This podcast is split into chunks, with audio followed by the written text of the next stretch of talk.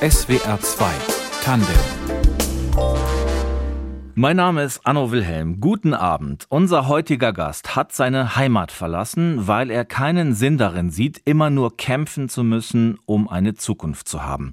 Und dieses Heimatland, das ist Israel. Er ist Linguist und studiert Philosophie und er hat als Jugendlicher eine Schule mitgegründet. Vor allem aber ist er Aktivist und Gegner der israelischen Besatzungspolitik. In seiner Wahlheimatstadt in Leipzig, da hat er Yid gegründet, eine Gruppe, die die Positionen der israelischen politischen Linken in Deutschland hörbar machen möchte.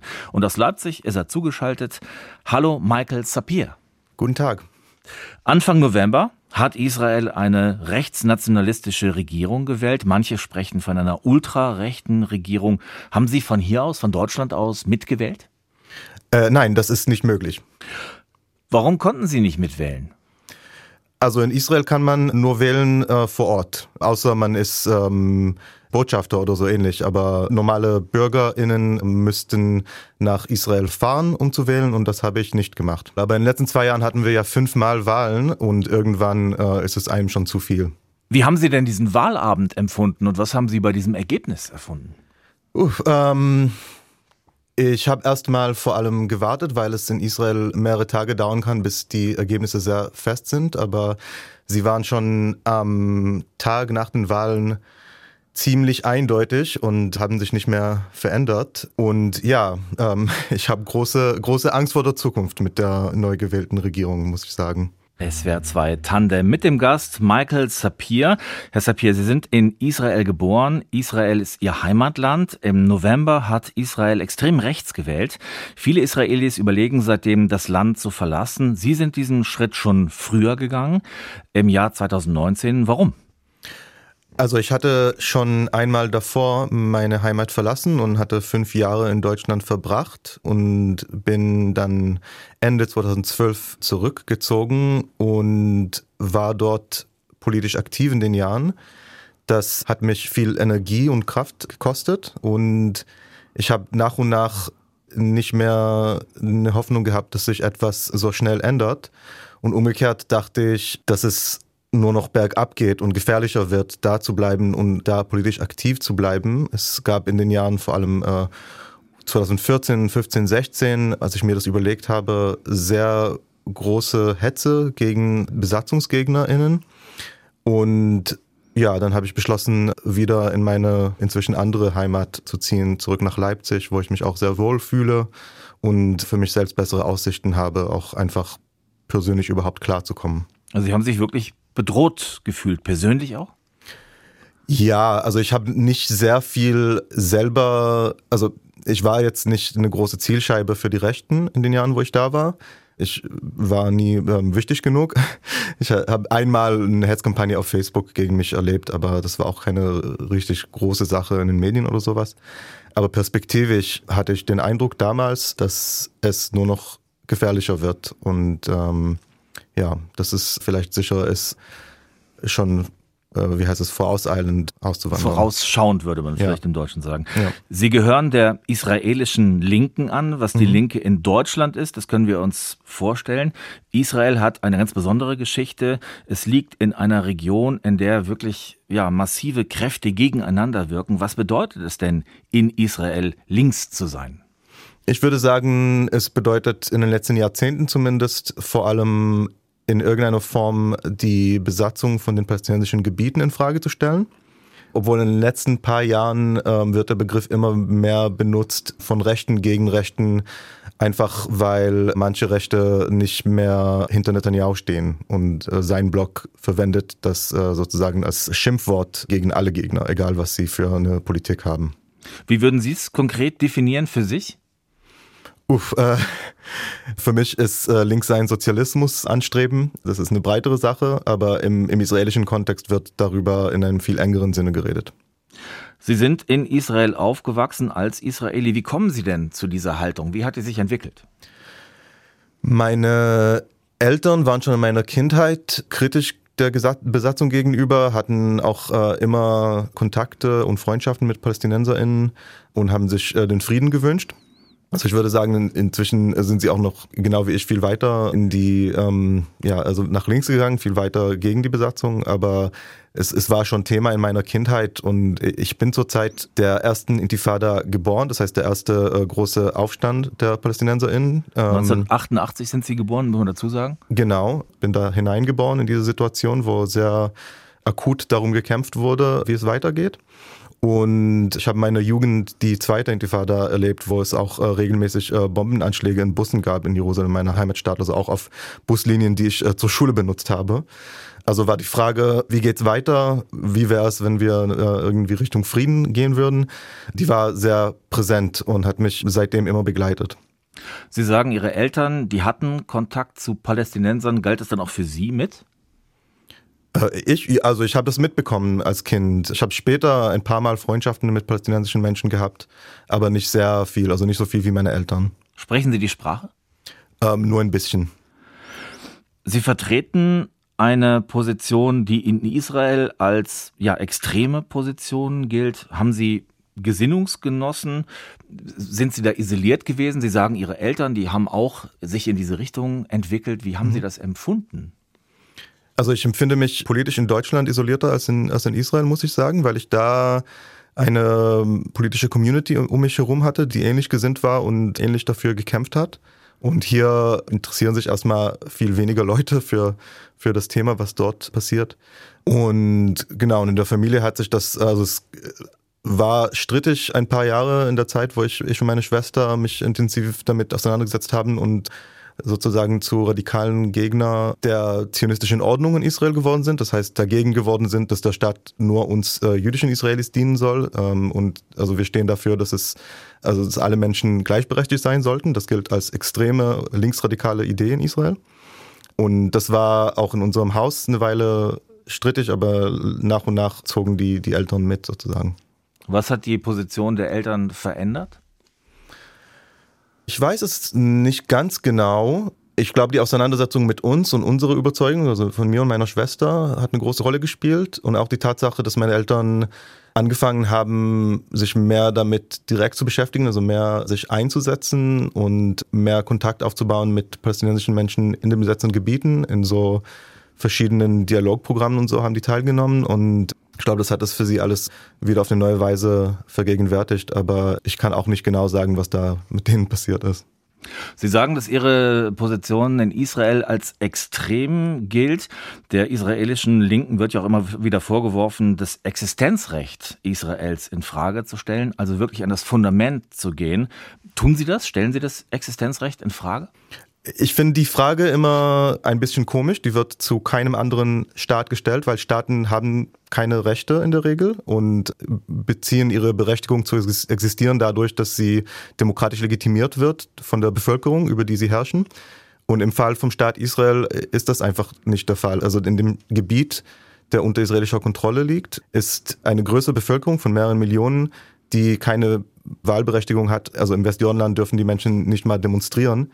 Da kann man nicht von einer demokratischen Legitimierung durch die Bevölkerung sprechen. Und was oft auch hinter dieser Frage steckt, ist, also es geht nicht um die bloße Existenz von dem Staat Israel als irgendeiner Staat, sondern von seiner Existenz als jüdischer Staat. Und was das bedeutet, wenn die Bevölkerung unter der Kontrolle dieses Staates mehrheitlich nicht jüdisch ist. Das wird gern vergessen und vertuscht dadurch, dass man die Menschen nicht dazu zählt, die keine Staatsbürger sind oder dem, also die PalästinenserInnen aus dem äh, aus Westjordanland und Gazastreifen. Aber wenn man alle zusammenzählt in diesen Grenzen, die von diesem Staat kontrolliert werden, dann sind wir jüdischen Israelis eine Minderheit, also eine große Minderheit, fast 50 Prozent, aber wir sind eine Minderheit. Und natürlich hinterfrage ich, dass der Staat nur für eine Minderheit seiner ähm, Untertanen stehen sollte. Ich glaube, das muss jeder Mensch, der an Demokratie glaubt, auch hinterfragen. Es ist eine in jeder Hinsicht besondere Jugend, die unser Gast Michael Sapir in Israel erlebt hat. Unser Gast heute in SWR 2 Tandem. Schon mit 14 Jahren hat er die erste Sudbury-Schule in Israel mitbegründet. Bevor wir über diese Gründung sprechen, gehen wir, Herr Sapir, etwas weiter zurück. Mit dem Osloer Abkommen gab so Anfang, Mitte der 90er Jahre eine kurze Zeit der Hoffnung, dass es ein friedliches Zusammenleben geben könnte zwischen Israelis und Palästinensern. Sie selbst sind Jahrgang 1988, haben wir eben schon kurz erwähnt. Sie haben das also mit fünf Jahren ungefähr erlebt, natürlich noch nicht so aktiv mitbekommen. Aber wie sind denn Ihre Erinnerungen an Ihre Kindheit, an diese Zeit? Ich kann mich ganz gut erinnern an ein Ereignis, das kurz davor kam, wenn ich mich nicht irre, das äh, Friedensabkommen mit Jordanien. Da war ich in, in der Grundschule und da haben wir glaube ich, mitten im Tag konnten wir zum Fernseher in der Schule, um die, ähm, die Unterzeichnung des Abkommens zu sehen. Aha. Und ja, es folgte eine Zeit, wie Sie gesagt haben, vieler Hoffnung. Das hat mich sehr geprägt. Vor allem, also das hat ganze Generationen da natürlich sehr geprägt, äh, auf beiden Seiten, weil die Hoffnung sehr groß war. Das schien greifbar. Und ein paar Jahre später schien es schon wieder komplett aussichtslos. Und die Enttäuschung war natürlich sehr groß. Wann ist Ihnen denn bewusst geworden, in welchem Alter, dass Sie in einem Land leben, das, das eigentlich unter ständiger Spannung steht? Ich kann wirklich nicht sagen, was mir bewusst geworden ist. Es war immer da. Ich, also meine frühesten Erinnerungen hängen zum Teil damit zusammen. Ich habe Kindheitserinnerungen darüber, dass äh, ich habe irgendwann in der Kindheit stolz meinen Eltern gesagt, dass ich sofort vom Sehen erkennen kann, wer Jude ist und wer Araber. Ich glaube, die waren ziemlich schockiert. Okay, woran ja. haben Sie das festgemacht? Ich kann es nicht mehr sagen. Ich glaube, so die Qualität der Kleidung, die Friseur, solche Sachen ähm, unterscheiden sich subtil. Also jeder, der da lebt, lernt ganz schnell Menschen einzukategorisieren. Also nicht nur Juden und Araber, sondern noch feinkörniger, auch welche Art von jüdischen Menschen, also religiös, nationalreligiös, ultraorthodox, säkulär, und so weiter und so fort. Es gibt viele solche Gruppierungen und äh, im Alltag ist es intuitiv den Menschen wichtig, einander einzuordnen. Und was hat Ihre Eltern schockiert? Ich denke, das äh, hätte sie schockiert, weil sie nicht wollten, dass ich glaube, dass äh, Menschen arabischer Herkunft grundsätzlich anders sind als wir. Und das hat sie bestimmt nicht gefreut, dass ich so, so stolz bin, unterscheiden zu können. In den Jahren 2000 bis 2005 dann die zweite Intifada mit ja, schweren Terroranschlägen. Das war so Ihre Teenagerzeit. Wie haben Sie diese Zeit erlebt? Mm, also ich hatte in der Zeit, also bin ich von der Grundschule in die Mittelschule gewechselt und meine Mittelschule war in der Innenstadt von Jerusalem, also ein schwer betroffenes Stadtteil. Anfangs fuhr ich mit dem Bus in die Schule, aber ziemlich schnell fanden das meine Eltern zu gefährlich und haben angefangen mit großer Mühe mich hinzufahren. Irgendwann fuhr ich wieder mit dem Bus, aber ich habe auch viele Erinnerungen davon, im Bus ständig rumzugucken, ob es vielleicht nicht einen arabischen Mann da gibt, der irgendwie mit einem großen Mantel steht und irgendwie verdächtig aussieht. Ich bin einmal sogar mit so einer Angst aus einem Bus eine Haltestelle eher ähm, ausgestiegen und war völlig desorientiert, aber es dann danach auch nichts passiert. Also viele Paranoia und, und Angst. Also nur zum Glück hat das weder mich noch niemand in meiner direkten Umgebung betroffen. Hat man denn in einer solchen Jugend überhaupt die Gelegenheit, sich nur mit sich zu beschäftigen, mit den Veränderungen in und an sich und eben nicht immer nur rum zu gucken, was, wo gibt's eine mögliche Bedrohung? Also ja, natürlich. Also man hat schon den Raum und also selbst wenn das Gefühl der Bedrohung groß war, kann man nicht sagen, dass das objektiv unser Leben innerhalb von Israel so massiv beeinflusst hat. Also man hat schon einen relativ normalen Alltag, man hat schließlich einen sehr starken und schwer bewaffneten Staat, der sich dafür einsetzt, dass unser Alltag möglichst normal weitergeht. Ich glaube, Westjordanland konnte man das Gleiche nicht sagen. Ich glaube, da waren schon die Ausschreitungen oft vor der Haustür und Checkpoints und alles. Also Bewegungsfreiheit ist nicht mehr gegeben in der Zeit. Ja, also wir hatten es relativ gut, aber es war immer präsent und selbst wenn man äh, trotzdem Teenager ist und sich mit sich beschäftigt, beschäftigt sich man auch mit sowas zwangsweise. Und dann gründen Sie mit 13, 14 Jahren eine Schule mit. Wie ja. kommt das? Wer lässt einen Teenager da mitreden? Also das war, das gehört auch mit zum Konzept. Also Sudbury Schule ist eine, eine radikale Art von demokratischen Schulen. Das heißt, es geht darum, dass die SchülerInnen komplette Mitsprache haben und äh, gleichberechtigt sind zu entscheiden über alle Angelegenheiten in der Schule. Also meine Mutter hat sich zuerst dafür interessiert, zur Gründungsinitiative mit beizutreten und dachte zuerst, ja, das ist aber nichts für Kinder. Und als sie dann rausging und sah, dass noch ein Kind im Auto sitzt von der Mitbegründerin, hat sie verstanden, dass ich auch mitmachen kann und hat mich eingeladen. Und ab dem Punkt, so fast ein Jahr lang, glaube ich, war ich absolut regelmäßig, also immer mit an den Treffen dabei. Ähm, Ich glaube, sehr viel habe ich da nicht gemacht, aber ich habe mitdiskutiert und unsere erste Website hochgezogen und solche Sachen. Sudbury Schule, das muss ich kurz dazu sagen, Sie haben das schon erwähnt, das ist eine sehr demokratische Schulform, in der Kinder im Grunde frei über ihre Zeit verfügen können. Lernen soll aus eigenem Antrieb geschehen.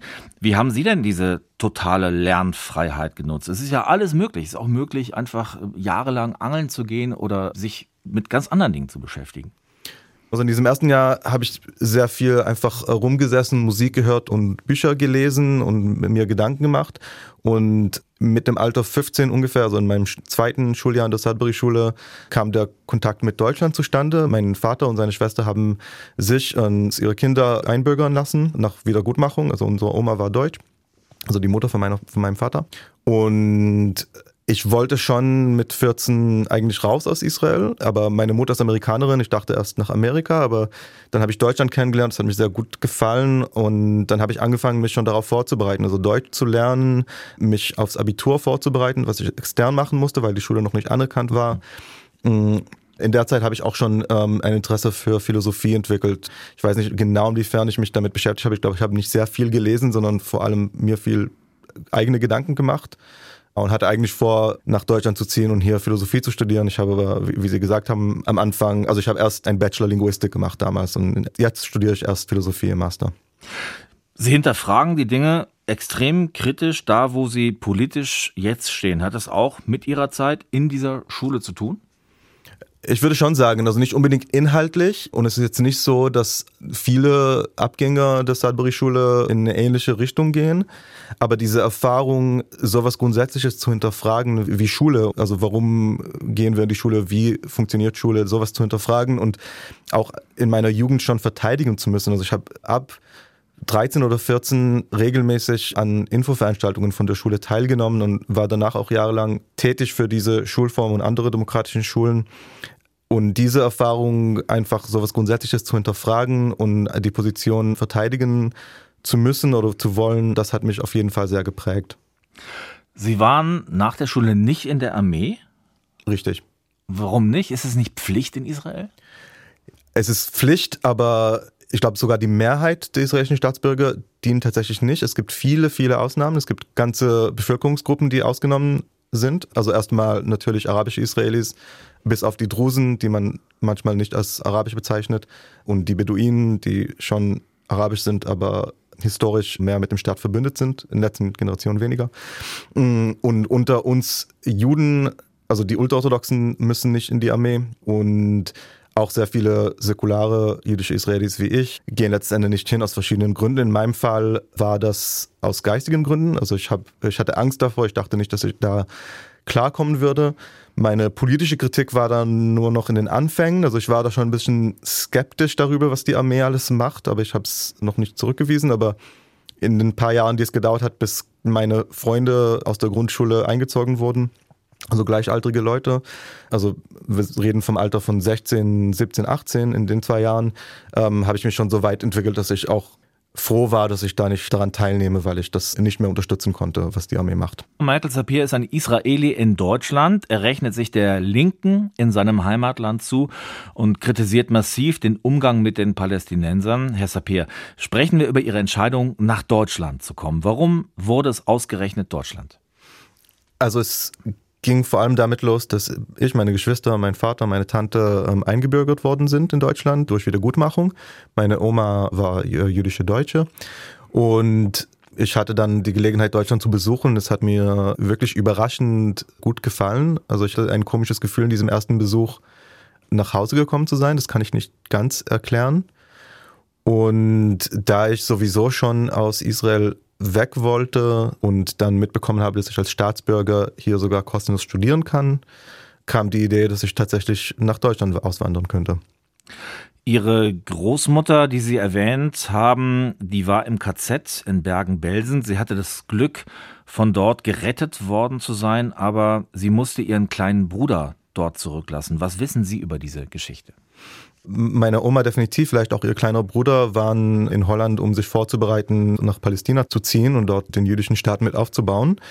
und wurden aber beim deutschen Überfall auf die Niederlande von den Nazis gefunden und eingesammelt und befanden sich letztes Ende in Bergen-Belsen. Da war ich auch mit meinen Eltern und meinem Bruder vor ein, zwei Jahren äh, in der Gedenkstätte und haben ein bisschen mehr darüber gelernt, wie das da funktioniert hat. Also die Deutschen, die Nazis haben äh, solche Gefangene, die Familie im Ausland hatten äh, und so ähnlich, haben die ausgesondert und ein bisschen besser behandelt für die Möglichkeit eines Austauschs. Hm. Und dann hat sich das tatsächlich verwirklicht. Es gab einen einmaligen Austausch zwischen Nazi-Deutschland und dem äh, British Empire wegen ja, Deutschen oder Volksdeutschen oder ich weiß nicht, was die Terminologie war, die als Teil der Templer in, ähm, in Palästina waren damals und die auch von den, von den Briten gefangen wurden. Und jüdische Untertanen in Palästina konnten den Britenbehörden Namen von Verwandten in Europa nennen, die dann auf eine Liste kamen für ein Losverfahren und darin hatte meine Oma das große Glück, gerettet zu werden, also in, in diesen Austausch zu kommen. Es gab natürlich viel mehr Leute, die auf der Liste waren und das nicht äh, bekommen haben, aber ihr kleiner Bruder wurde nicht gewählt und deswegen musste sie ihn hinterlassen und dann ist sie tatsächlich in einen Zug geladen worden in Bergen-Belsen, der über die Schweiz direkt nach Palästina gefahren ist. Also die ist in ein, äh, vom KZ direkt nach, äh, ich glaube, Atlit im Norden vom heutigen Israel gefahren worden mit dem Zug. Jetzt kommen Sie mit dieser Geschichte, die natürlich oder die vermutlich Ihre Familie auch geprägt hat, nach Deutschland. Hatten Sie keine Sorge, dass Sie wieder Antisemitismus begegnen? Natürlich hatte ich die Sorge, das wird uns auch in Israel sehr stark eingeimpft, also nicht nur bezüglich Deutschland, sondern bezüglich der ganzen Welt. Äh, man hat wenn ich das ein bisschen überspitze, die Vorstellung, dass alle Nichtjuden in der Welt nur mit einer Messer hinter dem Rücken warten, dass man sich umdreht, damit sie uns umbringen können. Ist schon so ein bisschen, ich würde sagen, schon eine übertriebene Angst. Also nicht, dass es übertrieben ist, noch Angst vor Antisemitismus zu haben. Ich will da nicht falsch verstanden werden. Also ich glaube, das ist fundiert und Antisemitismus kann auch immer wieder auftauchen, auch gerade da, wo die Juden in einer relativ guten Position sind. Das zeigt uns die Geschichte. Aber die Vorstellung war, dass alle sehr damit beschäftigt sind, uns zu hassen. Und das habe ich sehr, also ich musste sehr schnell feststellen, dass das nicht der Fall ist. Heutzutage ist es total gängig, dass junge Israelis nach Berlin ziehen, manchmal auch in andere Städte in Deutschland, aber als ich das gemacht habe, war das noch ziemlich selten und Leute haben einen schon krumm angeguckt und also Deutschland wird schon immer noch vor allem als Land der Täter gedacht. Äh, das war sehr präsent. Und wie waren dann Ihre persönlichen ersten Eindrücke, als Sie nach Deutschland kamen? Sehr angenehm. Ich war in meinem ersten Besuch in einem Dorf in der Nähe von Bodensee oder von, von Tübingen. Und obwohl ich da eigentlich weder familiär noch sonst irgendwie viel damit verbunden bin, habe ich mich einfach sehr zu Hause gefühlt und ich fand die Landschaften extrem schön. Ich lebe inzwischen vegan, aber damals war ich begeisterter Fleischfresser und fand, man konnte hier sehr gut viele verschiedene Fleischsorten äh, essen, auch Sachen, die ich nicht kannte. Ja, also ich war ähm, einfach nur begeistert. Also ich hatte schon ständige Angst, dass sich Antisemitismus hinter Sachen verbirgt, aber zumindest in meinem ersten Besuch kann ich mich an, also eigentlich habe ich sehr wenig direkt, direkten Antisemitismus erlebt also insgesamt in meinen ganzen Jahren in Deutschland. Und in diesem ersten Besuch recht gar nicht. Ja, ich fand es einfach schön. Sie studieren in Deutschland Philosophie. Sie sind Redakteur der linken Studentenzeitung Kritiker. Sind Sie angekommen in Deutschland? Also ich bin Anfang 2019 nach Leipzig zurückgekommen und die Corona-Zeit hat es ein bisschen erschwert, so einen Freundschaftskreis äh, aufzubauen, Freundeskreis. Ähm, also es, es gibt noch Luft nach oben, aber ich habe jetzt meine Tätigkeiten hier und ich habe mehr zu tun, als ich Zeit habe.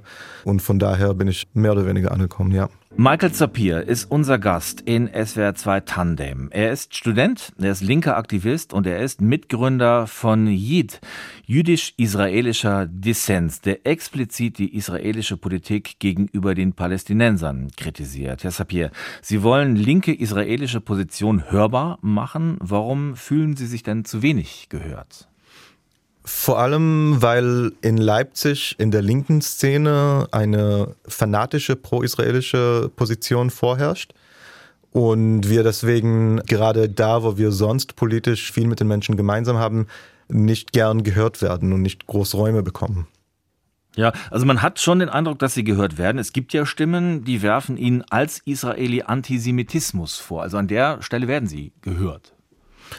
Man bekommt den Eindruck im Netz definitiv, aber vor Ort, also wir, wir haben auch den Eindruck, dass wir vor Ort gehört werden inzwischen, aber seit unserer Gründung. Also in, in Leipzig war diese Position mehr oder weniger unsichtbar, bis wir uns gegründet haben. Wir haben uns fast gezwungen gefühlt, etwas zu machen, nachdem schon wieder Menschen mit Migrationshintergrund von angeblichen Linken schikaniert wurden, ähm, wegen angeblichem Antisemitismus, weil sie, also es ging damit los, dass in irgendeinem Hausprojekt Einwohnerinnen, unter anderem eine Jüdin, einen Sticker nicht da haben wollten, der mehr Waffenlieferungen an Israel fordert. Und dann gab es, also ist alles sehr klein, lokal, ein, ein Hausprojekt, ähm, aber gab es da großes Eklat drum und wurden Einwohnerinnen in diesem Hausprojekt äh, schikaniert und das, wir haben das beobachtet und gesehen, dass das quasi in unserem Namen getan wird und dass keine Gegenstimme vor Ort hörbar war, die klar macht, dass das nicht in unserem Namen passiert, sondern dass irgendeine deutsche Erzählung ist. Und deswegen haben wir uns als Sende gegründet. In Jid steckt das Wort Dissens. Worin liegt für Sie genau dieser Dissens?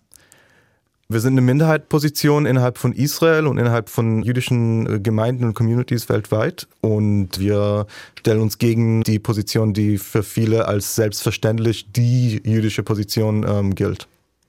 Welche Position oder wie würden Sie diese Position beschreiben? Die Position, gegen die wir stehen, ist, dass ein jüdischer Nationalstaat die einzige Lösung ist für Antisemitismus und dass er deswegen mit allen Mitteln geschützt werden soll und auch gegen andere Menschen schwerst verbrechen darf, weil es diesem höheren Ziel dient, äh, jüdische Menschen in der Welt zu schützen. Haben Sie das Gefühl, so ein, so ein Bedürfnis nach Einheit zu verletzen, das vielleicht viele Juden, die hier in Deutschland sehen, haben, die eher sagen, wir müssen zusammenstehen als Juden in Deutschland? Ja, definitiv. Das spielt eine große Rolle. Nicht nur in Deutschland, aber in Deutschland hat es eine, natürlich eine, eine besondere Färbung. Dass Sie so offen und kritisch auftreten, hat das damit zu tun, dass Sie in Israel aufgewachsen sind? Ja, dort ist eine politische Kultur, in der man gern streitet und ähm, auch kontroverse Positionen sehr, sehr laut macht. Also was selten im Ausland ankommt, denke ich, äh, ist, dass diese Ultrarechten, die jetzt gewählt wurden, dass sie schon seit vielen Jahren ganz offen überall rufen, Tod den Arabern. Das ist, also, das ist auch ein Graffiti, was man in, in jeder Stadt in Israel überall kennt. Also von der anderen Seite sozusagen, also es ist eine politische Kultur, in der man nicht durch die Blume redet, sondern sehr direkt seine Meinung äußert und äh, auch in heftigen Streit geht. Man kann auch Aufnahmen sehen, wie, wie im israelischen Parlament gestritten und geschreit wird und auch geschimpft wird. Und natürlich ist auch ein großer Unterschied zwischen äh, jüdischen Menschen, die in Israel aufwachsen und in anderen Ländern, dass bei uns unser Jüdischsein ein Selbstverständnis ist. Also da müssen wir, das müssen wir nicht irgendwie praktizieren oder beweisen, sondern wir werden da einfach hineingeboren. Äh, es gibt Leute, die mit der Religion absolut nichts am Hut haben, nichts davon kennen die trotzdem selbstverständlich als, als jüdisch gelten, weil das einfach auch eine Kategorisierung ist, die, die der Staat durch, dort durchführt. Und das hat natürlich eine ganz andere Bedeutung für uns als in so einem Land wie Deutschland. Sie leben in Deutschland, auch Ihr Bruder lebt in Leipzig. Ihre Schwester ist Menschenrechtsanwältin. Sie hat schon vor den Wahlen entschieden, auch nach Deutschland zu kommen. Und weil dann alle Kinder in Deutschland sind, überlegen auch ihre Eltern jetzt im Rentenalter diesen Schritt zu gehen. Das ist ja wirklich ein großer Schritt. Was ist das für eine Art von Familienzusammenführung? Ja, also es hat schon so einen gewissen Aspekt von Flucht drin. Also ich will jetzt nicht behaupten, dass jemand in meiner Familie direkt bedroht ist, um sein Leben jetzt fliehen muss, aber äh, es gibt schon eine immer größer werdende Bedrohung für Besatzungsgegner in, äh, in Israel, besonders nach diesen Wahlen, wo die Ultrarechte an die Macht kommen, die offen proklamieren, dass sie alle ähm, sogenannte Verräter auch verfolgen wollen. Und abgesehen davon ist das Leben auch für uns jüdische Israelis, auch für uns, die mit einem relativ privilegierten Hintergrund da sind, ist das Leben dort im Alltag sehr stressig. Es gibt sehr viele Formen von Stress, mit denen man umgeht. Das hat auch mich und meinen Bruder stark beeinflusst, dass wir einfach ein bisschen durchatmen können wollen.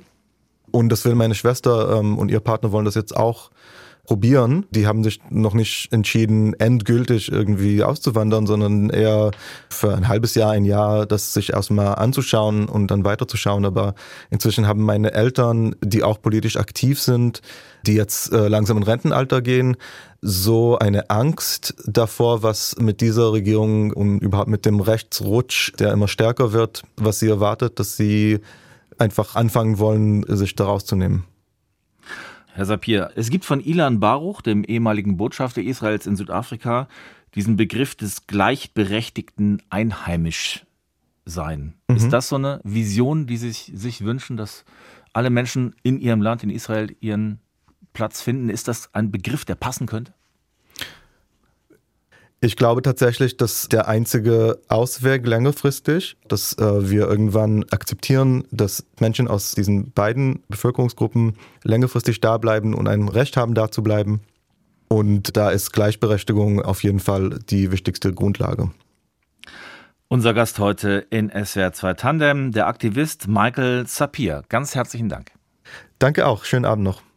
Redaktion der Sendung Nadja Ode, Technik Nils Zimmer. Mein Name ist Anno Wilhelm. Guten Abend.